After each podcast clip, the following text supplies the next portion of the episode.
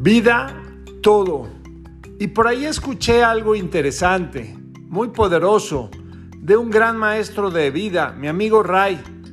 Él decía, le pedí a Dios todo para disfrutar la vida. Y después de la pandemia, a lo largo de la pandemia, donde él se debatía entre la vida y la muerte, sí, Dios le hizo el milagro, le dio la vida.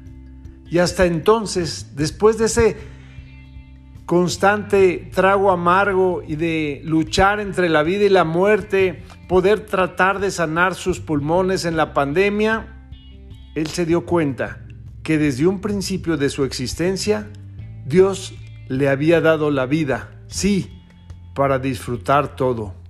Vida, todo. ¿Cuántas veces le estamos pidiendo a Dios cosas que son materiales, cosas que nos van encadenando, cosas que creemos que necesitamos, por ahí lo, han dicho grandes de, de la sociedad, de la vida, grandes empresarios, que tal vez un reloj económico da la misma hora que un reloj caro, que un carro económico puede llevarte a cualquier lado como el más caro de todos, que una casa grande no te da un hogar. Sin embargo, tener un hogar y una familia es mucho más que una casa grande vida, todo.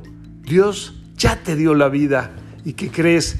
Con ese regalo de vida ya te dio todo, porque de ti depende darle valor y darle dulzura, darle alegría, darle, claro, darle gratitud a cada instante de vida.